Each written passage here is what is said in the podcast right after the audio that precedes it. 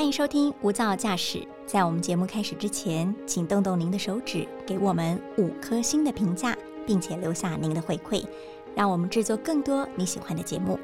那今天的节目开始喽！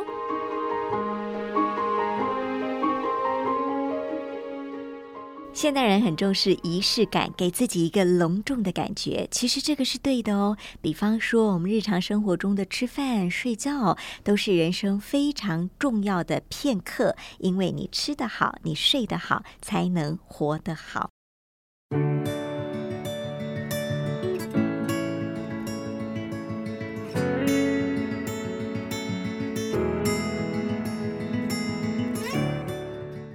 好，欢迎收听由大爱新闻所直播的 Podcast《无噪驾驶》，我是陈竹琪。今天的一百种生活倡议单元，我们要继续跟作家，也是瑜伽老师黄慧茹来聊聊如何活得好。今天是下集了，慧茹老师好，竹琪好，各位听众朋友大家好。嗯，我们在上集的时候聊了人生要活得好有七个指引。上半段我们聊了运动，聊了善待自己，还有呃聊了怎么样能够呃在人生每一个转弯的时候呃改变自己的回路。那这一集的一开始我们要聊呃空间决定你是谁。我想谈到空间，大家都会想象我的办公桌。我的厨房，我的家，所以呃，空间决定你是谁，应该要先跟我们谈的是一个环境教育，对不对？我想你心里很乱，你家可能又很乱。然后以前我们办公室啊，的确办办公桌比较乱的，他的文文章也比较乱，比较没有逻辑，没没办法乱中有序嘛。真的，这这真的是这样子，就是。我们瑜我们在瑜伽会讲说，身体是你的家，所以我们常常要整理整顿，或是那些操练练习。那事实上，我们真的就是把那个扩大你的身体，扩大你你的你真正的家，事实上也是你的延伸。嗯，所以你你你很心里很乱，你的家通常也就很乱。所以反过来，我这本书也是在写一写倒过来的事情。嗯，所以当你心里很乱的时候，你可不可以透过啊，你把你的居家环境也把它整理的干净整洁，整理整顿一点之后，也因此来影响你的内心，可以会觉得说，嗯，我今天做了一点点小小的事情，我也为了做的自己自己这种小小的 small win，小小的赢，然后可不可以让自己嗯做的好一点点？我。毕竟也多为了自己做了很多不一样的事情，那我可不可以让今天好一点，明天也好一点？所以你的生活有小赢的片刻，就要赶快谢谢自己，对，然后奖励一下自己。而且当你心情这么烦的时候，你还愿意这个做这件事情，是真的不容易的事情。嗯，但是你看到哇，干净很多、整齐很多，心情就完全又不一样了。所以的确，外在是可以影响你的内在的。我们都有过这种经验吧？当你好不容易把那个呃乱七八糟的办公桌整理好的时候，你那一天的心情会非常的好，然后你就立定志向，说我一定要维持办公桌一直这么整齐，直到它下次变乱为止。所以我这本书有讲到那个复乱，嗯，就是在那个地狱的修罗场不断的巡回，对。但是要怎么样的不复乱？我自己是后来有一点点心得，嗯，第一个就是你要。断舍离丢的够多，嗯，就是说你如果是刚好你的收纳空间是刚刚好的话，你很容易买了一个东西，又开始这个东西不晓放哪里，你就乱放，嗯，就开始很容易再乱回去，嗯，所以你要让你的你的收纳空间大概还有空出来七，就是用了七成，还至少还留个三成。可是很多人误会说，所谓的断舍离就是我不断去买更大的收纳箱，把这些东西通通摆进去。眼不见为净。其实以前哦，其实因为我我是从乡下来台北的小孩，那你知道乡下的就空间很大，那你一来到台北，你很多事情不习惯，就觉得都这么小，然后就是大家都要收收收收收。你看以前我去外婆家都是还三合院呢，就是我现在回到南部都会看，就是哇塞，大家可以放的这么轻松 的那个感觉。所以我回到台北之后，就是。就会看很多很多整理收纳收纳的书，嗯，后来才发现说根本不是这回事，嗯，它不是你把它整理整理从这 A A D 移到 B D，，或是你比更会收，不是这件事，是你东西本身就要够少，哦，要真的断掉、舍掉、离开它。对，就是你进来的要少，那当然是那个是下一个层次，你要回不断的去非常的谨慎每个进入你家里的东西，但是你现阶段就已经是过度消费，嗯太多东西在你家了，所以你要先舍掉那些东西，就是要丢，丢才会有一个好的日子才会来。可是那个丢本身就是非常的困难。好，我们刚刚讲到说，先要丢的够多，所以你的收纳空间只能维持在七成，要留个三成，免得嗯一有新东西来又乱了，或者你又想说我又要去买一个收纳箱。对，第二个是平面一定要清空。平面一定要清空。所以你的办公桌、书桌、茶几、琉璃台等等的，就是它本来就不应该上面有东西，它本来就是一个工作的地方，嗯。那些东西通通都是清空，就是干干净净的嗯。清空，它不应该被放各种杂物，嗯。否则杂物会吸引杂物。第三点就是进一出一，进一出一。你看到一个东西，你很想买，嗯你觉得嗯，我还是很想买它。当然可以买啊，它嗯本来就是你需要的东西啊。那你买进来之后，你要看看你你原本是取代了哪一个东西。哦，我懂你的意思了。当你很想要买这双鞋子的时候，你你先想一下，它是取代了你某哪一个鞋子的功能？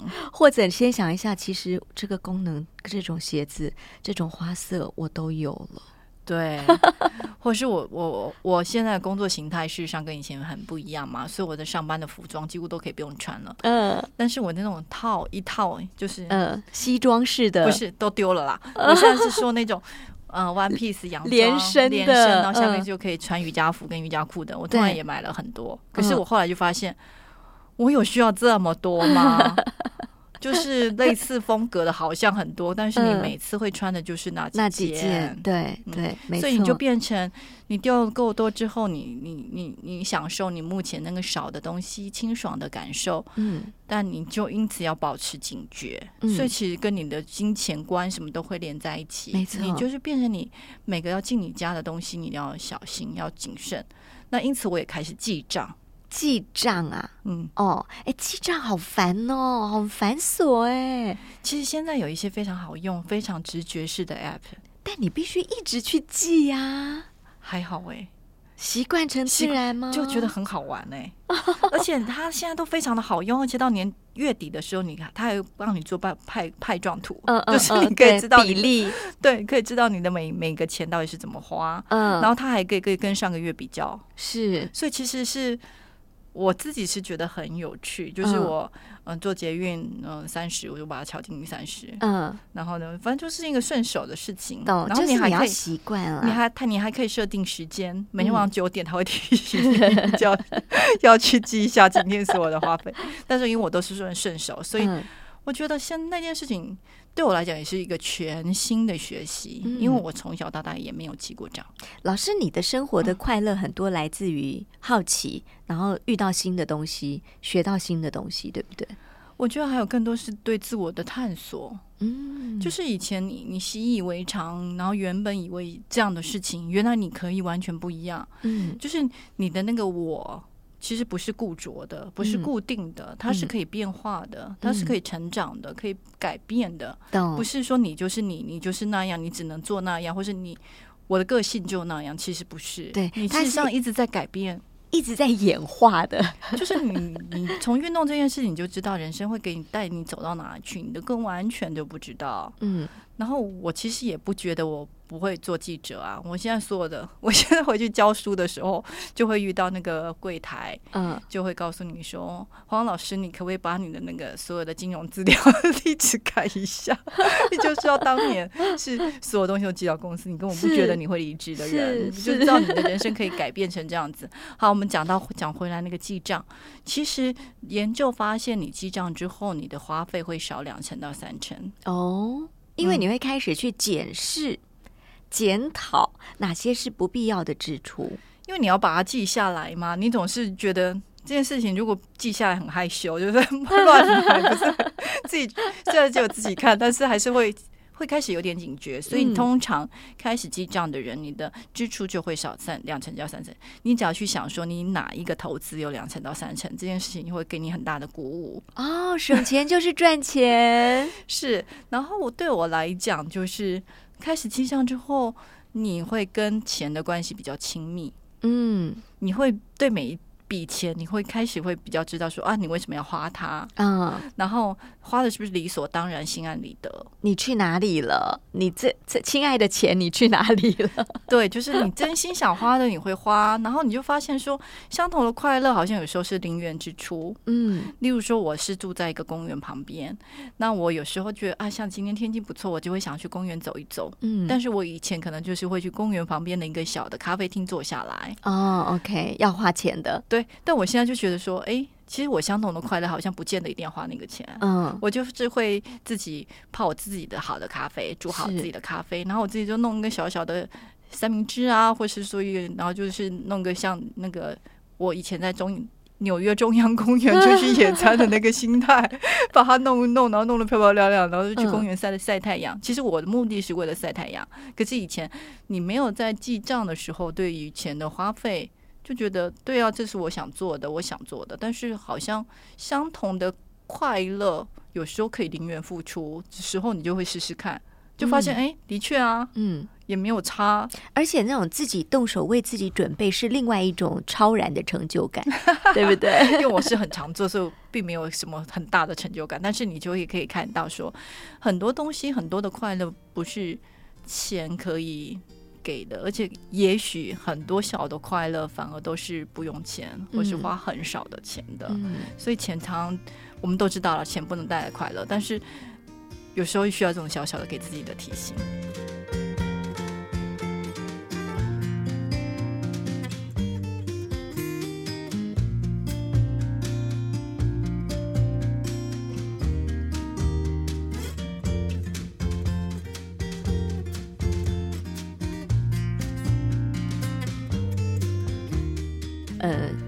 要舍掉一些东西，比如说，假设我们来说一个呃书房的大清仓，你可能有一些看过了不会再看的书，嗯呃，能卖的卖掉，能捐的捐出去，或者要回收，呃，这些东西我觉得都还是身外之物。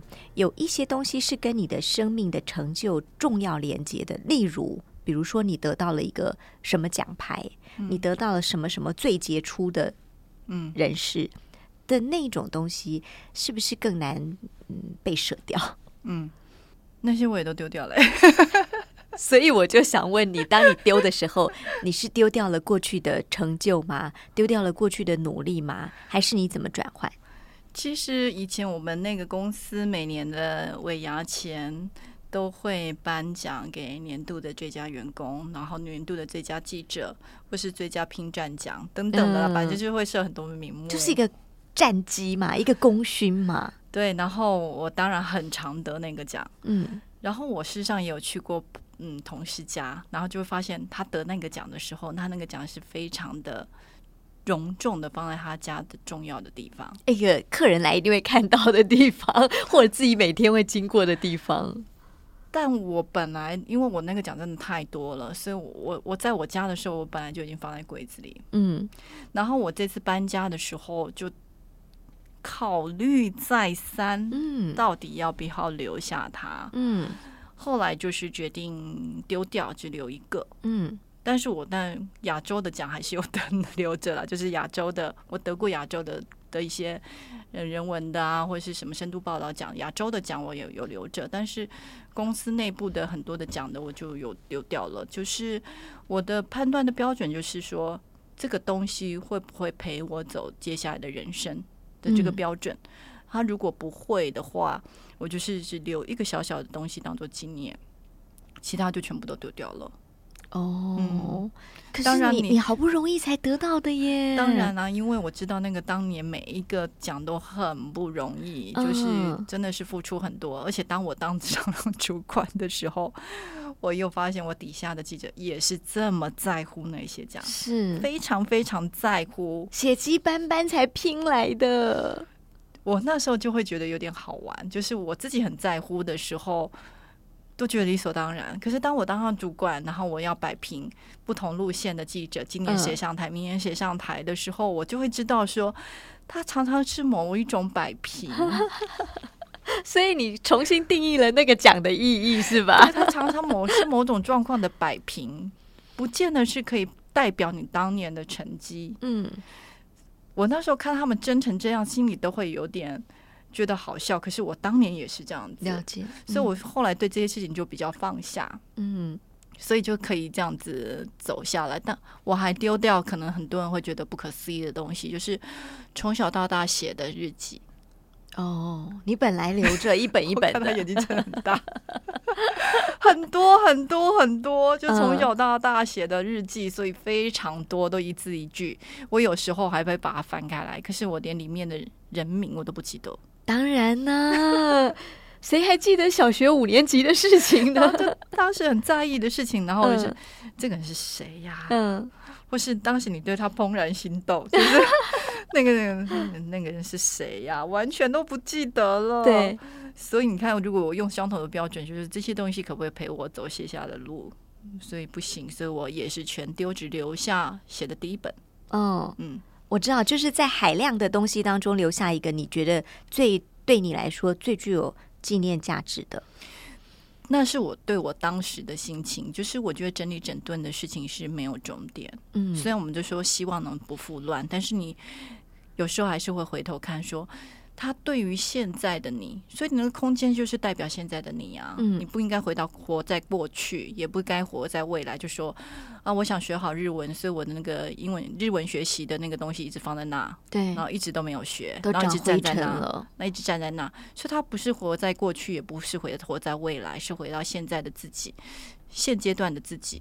然后，所以你就可以用这个来检视，然后可以再次整理。所以我也许再次整理。那个那个现现阶段的心态，也许还会再取舍一些东西，不一定。就是说，你现在留着的东西，五年后再整理一次的时候，说不定又要淘汰一些了，对吧？五年好像有点太久了，就是可能下个月就常常看的时候，就觉得说，哎，对啊，其实你当时留下他的那个心情。或是心态已经又改变了，但有一些呃非常有纪念价值的东西呢，比如说你很重要的旅途当中买回来的纪念品、买回来的用品呢。其实我觉得最难丢的是，我书里有写三种啊。第一种就是还有用的东西，嗯，就是我们就觉得有用，它才那个物品才有价值吧。对，更有用的东西，那个价那个范定义也很广哎。嗯，例如说两个水壶，就是像那个。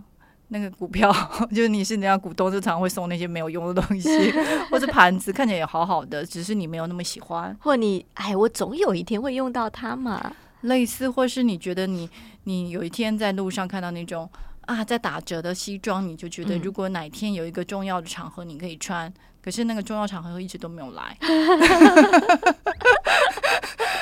类似，可是它明明就还有用，这个东西就是比较难丢。嗯。但是你还是要应该要去取舍，说那个取舍本身就是一个认识自己的过程。你要认识自己，说对那个重要的。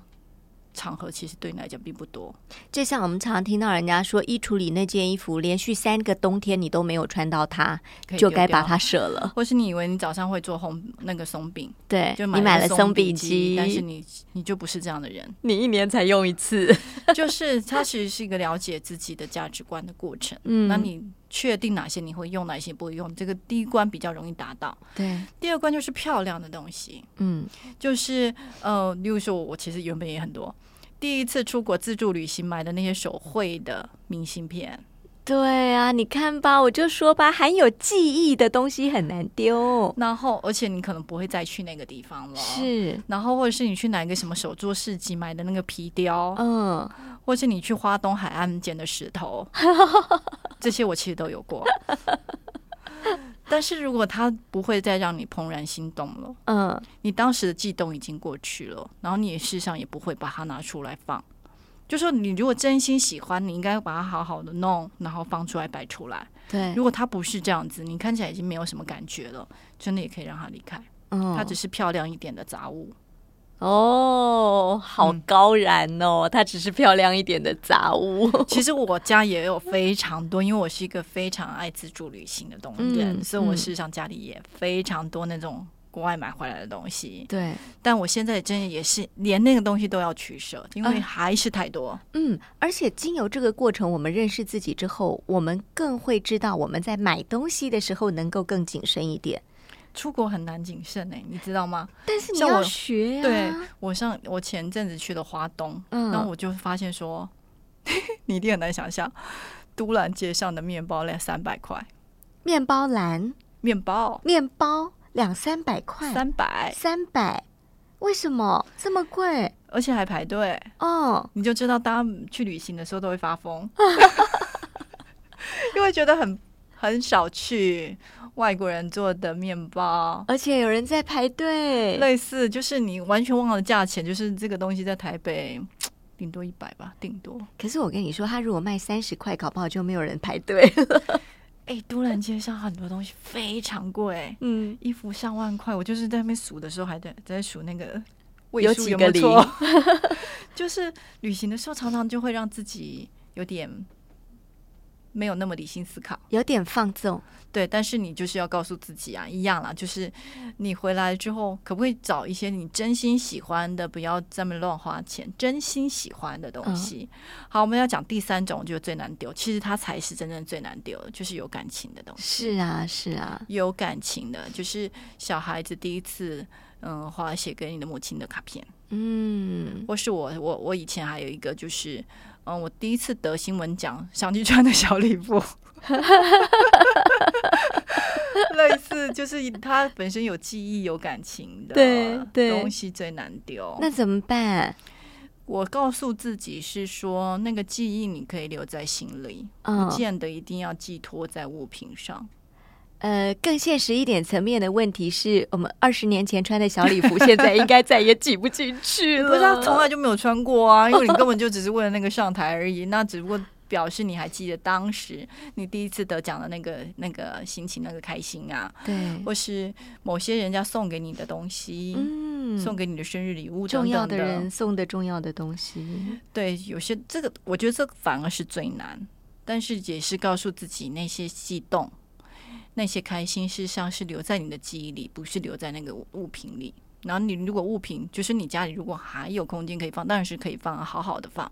但是如果说家里真的就是已经到它其实也是塞在某个储藏柜或者是某个嗯收纳柜的话，嗯也许你就是跟他说谢谢，我还记得这件事情，但是我必须让你离开。嗯嗯嗯，因为我们的生活形态或者我们现在的人生的历练已经不同于以往了，对，所以有些东西真的是放在心里，不一定要放在眼睛前面。就是你的人生是往前走的，嗯你是把它腾开，你要迎接你接下来的人生。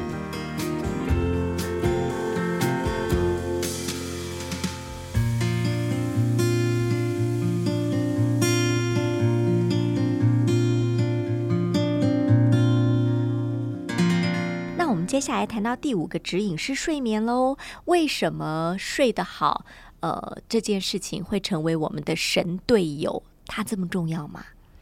它就是这么重要，因为我们以前哦，为了工作或是成功，我们常常会舍弃的是常常是睡眠。我记得我以前年轻的时候，非常常熬夜，对，然后都觉得那没有什么大不了的。嗯但是现在越来越多越多的研究或发现，都会觉得睡眠这件事情是非常关于你的身体的健康、身心的连接都是非常非常的重要的。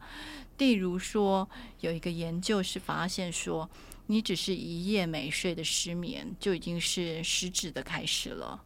啊，因为我们失智哈，虽然现在众说纷纭，我们都还是没有办法解开我们人为什么会失智，但是我们只是发现了某些东西，那些东西，例如说类淀粉蛋白酶，就是某、你脑部有一个东西类淀粉的蛋白酶，它沉积了，嗯，这是发生的结果，但是为什么会做这件事情，没人知道。是或是有一个叫做掏蛋白，就失智人这这某些东西会特别的多，某些的废物或毒物是在脑子里是特别多的。可是当你一夜没睡的时候，我们们大脑事实上是经过某些清洗，嗯就是像大脑就像一个台北市一样，是一个城市。它晚上的时候，环保队是会出出动的，然后把那些所有的废物清掉。嗯，可是你如果没睡的话，那个废物就是会留着。环保队出不来，对，所以就会发现，嗯，没睡的人，或是常常失眠的人，你的那些废物是，就是我们刚刚讲的那些毒蛋白，就是比较日积月累多的。就是会比较多。所以睡眠这件事情就因此是这么的重要。所以睡觉的时候，我们的大脑第一在清洁，第二在修复，对，那再生。对所以如果你睡得不够，或者是呃品质不够好的时候，他没有办法做好这件事情。而且后来你就会发现，你如果睡不好，有很多出意外啊，就是疲劳驾驶，精神不集中，大家都知道，就是你你你精神好的时候会比较有创造力，嗯会比较有决断力，嗯，也会比较真。其实不用讲那些研究，大家也都知道，当你睡得够好的时候，你整天整个人都亮的，神心情也会比较，神清气爽，然后你就知道你你你你今天状况很好。所以睡眠这件事情就是现在越发越发的重要。听说顶尖的运动选手都睡得很饱，是不是？对，因为我有一个好朋友，他是那个羽生结弦的铁粉，哦 所以我就读了很多他的东西，就是因为他的分享，嗯发现他也睡很多耶。哦，所以顶尖选手是靠睡眠去做一些身体上的修复，所以睡眠对他们来讲也是一个身体管理的一部分。嗯所以我我书里分享的是那个史丹佛大学，就是他们那个大学是培养多非常多顶尖的选手，也有奥运选手的。然后他们是有运动医学部，他们会做背后的一些科学分析，然后就希望他们的运动员做哪些事情，嗯例如说呃不要熬夜，这个可能大家知道，但也不要早睡，不要早睡，也不要不眠。不要补眠。你是说六日休假来睡到饱嗯，不好？对其实我觉得讲白了，大家可能会搞得很清楚，就是你如何让你自己的睡眠好规律就是规律。时间就是到就睡。就是其实我们大脑小时候的生物课有学过那个生理时钟，嗯其实就是一样，它其实是有个昼夜节律的，嗯，所以你要让你那个昼夜节律跟你的太阳公公一起。等等，我礼拜一到五要上班，我都六点就要起床，我好不容易六日可以睡到九点，为什么不让我睡到九点呢？你可以睡到九点，但不能睡到下午去。哦，就就是是你你多出一点点没关系，但你不要太 over 了。其实你看哦，我们只要嗯出国去到要挂时差的地方，嗯然后公务的旅行出差都觉得很辛苦。对对，要可是调你要想说，你这样子的睡，事实上也是在让你身体适应时差，哦，而且它就真的就叫 social jet lag，、哦社会性的时差。所以你你觉得你可以多睡一点点的时候无妨，但你不要睡到超过太久太久。对，不要睡到太久，就是让身体又是要去适应一个新的习惯，难怪有时候我们睡到太饱的时候醒来会有点累。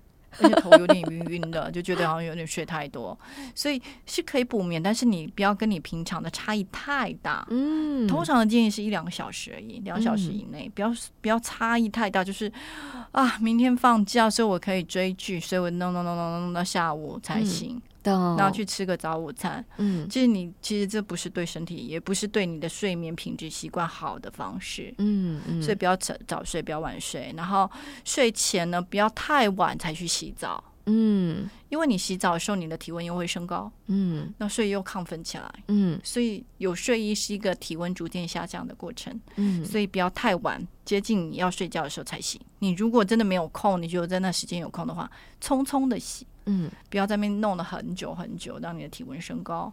然后他们会建议，例如说睡前可以练一点点呼吸嗯。或静坐等等的。嗯。其实那个过程哦，是有点像是睡眠的前段，你的心跳、你的血压等等都会有慢慢的缓步的下降，嗯，所以你就会开始有睡意，让自己进入一个呃冷静下来、放松缓慢下来，对。呃，周围环境的灯光也要让它变暗。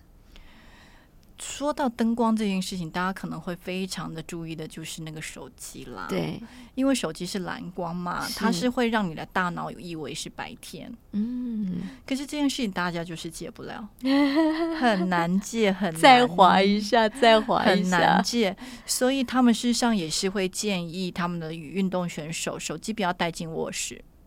哦，所以我们不可以把手机当做闹钟，放在床头，对对，其实我我今天起床，我也是拿两个闹钟在我的床头，也是一样拿手机跟 iPad 两个，所以真的是有点困难。嗯因为研究是发现，它就只是把它放进你的卧室，你嗯都还是会被它影响。你都会觉得说会不会有人赖我什么事情，对，或者是会不会有什么新的讯息，或是我约到的那个采访，他是不是已经说 OK 了？就是你会挂着想要再去看挂的事情多着呢。你就还是会想再去看，然后又滑又又影响睡眠，所以他们会建议就尽可能都不要拿进你的卧室里。这也是一种断舍离。也是一种方式。我后来发现，连不要拿进卧室都没有那么好，是你就算放在客厅或书房都先关机。哦，因为人真的，我自己的经验哦，人真的是很难，就是你觉得啊睡不着，那我还是划一下手机好了。嗯，那你就就去客厅或书房，然后你 因为你开机要花时间，花时间你就发发现自己这么蠢，让自己暂停一下，就是说隔开一下这。件事太蠢了，我还是把它关起来好了。嗯，所以睡觉之前有很多我们要准备可以好好进入睡眠状态的仪式，也请大家呃，也许可以练习做做看哈。我想最后我们要跳到呃这个第七个指引，就是按下暂停键。嗯在书中提到了一个隐形疲劳，呃，这个就叫做大家很难发现自己累了。或是你是忽视它，嗯就是嗯习惯了这个模式，但是事实上是疲劳的。例如说，其实它里面的东西，虽然我是看外文资料，但是我自己很有感哎、因为我以前也常这样子。嗯例如说，我里面讲说，你六日有一个活动，或是朋友有约，明明是一个放松的东西，但是你很懒得出门。这是一个指标哦，对不对？，对，就是你连出门你都觉得累，嗯，你想说你什么都不想做。对，或者是我那时候有很多的医学会都是在六日开，嗯。那明明就是你的工作，你应该去，但真的好累啊，好辛苦，这么根本不想去，就是还这边话说啊，听这个医生的讲的就好，下一个医生不要听，就是给自己一大堆借口，就是很累都不想出门，嗯然后或朋友约你也很累不想出门，嗯，这个就是还蛮常见的。这是意兴阑珊，是一种隐形疲劳的指标另外还有就是你开始尖酸刻薄，哦，我觉得也会。也是一种隐形疲劳啊。你自己累，但是你会用其他方式，例如说，我自己也会有警觉哦。嗯，我们六日或干嘛的，或者一个长假，我我们的工作常常都还是要有其他的工作。可是我我的好朋友们，他们可能是完全不同的工作形态，嗯所以他们不止可以放松，他们可能搞不好还有其他的假可以多放一点。嗯可是根本不干你的事，嗯，可是你就会讲说，哦，好好明。嫉妒了。好，类似就是你会感觉到是自己有点尖酸刻薄，嗯这根本就不干你的事，而且人家人家放假干你什么事？而且是人家的事，就是你会你心态已经开始有点不平衡，嗯因为你自己太累，对，但是你那个累又是说不出口的累。嗯，就是因为我们华人很鼓励你要勤奋，你要认真，你要积极。类似这样子，还有还有哪些？比如嗯说，比如说你呃，能够熟睡的时间变得比较少了。对，就是你会睡得比较浅，嗯心里一直挂着某些事情，有睡，嗯但是你会觉得睡得浅，嗯，这常常发现。就好像你睡眠的时候还在思考一堆事情。就是你没有办法深入的睡，嗯你就觉得你睡得浅浅的，一直都浅浅的那个感觉。这个我以前就是常有。另外就是你常常有莫名其妙，就是肩颈酸痛啊，嗯或拉肚子啦，嗯或你常常抓了某个东西不会好，嗯就是你会有很多身体的一个小小的状况，嗯，但可能都不到就医，等。通通都不到就医，可是你自己会感觉自己哪里怪怪的，嗯不太健康的感觉。嗯，嗯那都是一个隐性疲劳，就是被你自己隐藏下来，你自己觉得说，嗯，本来就该这样子，嗯那是身体在过劳，心在过劳，大脑在过劳，但是你都觉得理所当然的状态。好像我们也习惯了。对，那怎么办？就是真的给自己放假啊，嗯什么安排都没有啊。就是你不要觉得说，嗯、嗯，朋友约就是啊，大家都时间好不容易才能凑在一起，还是出去吧。嗯，就不要啊，就什么安排都没有，给自己真心的放下的时间啊。也许是真的安安静静的跟自己相处个几天。对，真的就是，假如说真的可以的话，就是说两天，多请一天。如果真的可以的话，多请一天啊，就是多嗯给自己一个多放松、真的好好休息的时间啊。然后就是本来不是说都要运动吗？就是嗯也不用运动了，真的就是放松啊，放下啊。嗯但是不要因此追剧哦。嗯，那又那又是另一个疲劳的循环。就是你其实你是放纵你自己过劳的心去带领你的身体。嗯其实你那时候真的就是好好的放松啊，然后吃一点自己喜欢吃的东西啊，傍晚出去散散步啊，等等，真的就是放松，好好的放松。不要去再去说熬夜追剧就是你的放松，那事实上你是在听你自己已经过劳的大脑的说的话。但如果你是一个重大的挫折，像我当时的状态，我会建议大家不要那么快的去做下一个事情，因为我身边也的确看到很多人在那个状态下，赶紧的去考了一个证照，嗯。赶紧的去找工作，或赶紧的做了某些事情，因为他很怕那个不确定感。是我甚至也有听说，就是工作没有确定下来的那一段日子，他从来没有睡好过。嗯，太焦虑了。对，所以我会觉得那一段时间真的就是给自己一个好好的休息，让自己真的就像蒋勋老师讲的，让先让自己先变成人，变回人，可以好好的呼吸，好好的吃饭，嗯好好的睡觉之后再做你下一个决定。嗯，嗯，好好吃饭的时候，我们去吃到酸甜苦辣不同的味道；好好呼吸的时候，我们感觉这一口气从鼻子进来，如何在我们的身体里运作，它又如何出去，嗯就是让自己有一个完全空白嗯，的修复，对完全空白的暂停。对，嗯，这样一定有助于大家去修复你的隐性疲劳，是可以活得更好一点。是，好，其实我们每个人呢、都活在一个很喧嚣，可是也是很孤独的时代哦。所以我们要学会为自己好好活着，在每一个当下都能够善待自己。多一点同理心，少一点后悔，这样的生活倡议，希望大家都能够更踏实，而且游刃有余、惬意欢喜的过每一天。非常谢谢老师，你也很不容易，接受了我们谢谢两集的节目访问。谢谢谢，很开心。嗯，谢谢老师。我相信老师今天所做的努力是可以造福我们很多听众，当然还包含了我自己。谢谢老师，也谢谢您收听今天的无噪驾驶。我们下次见。拜拜。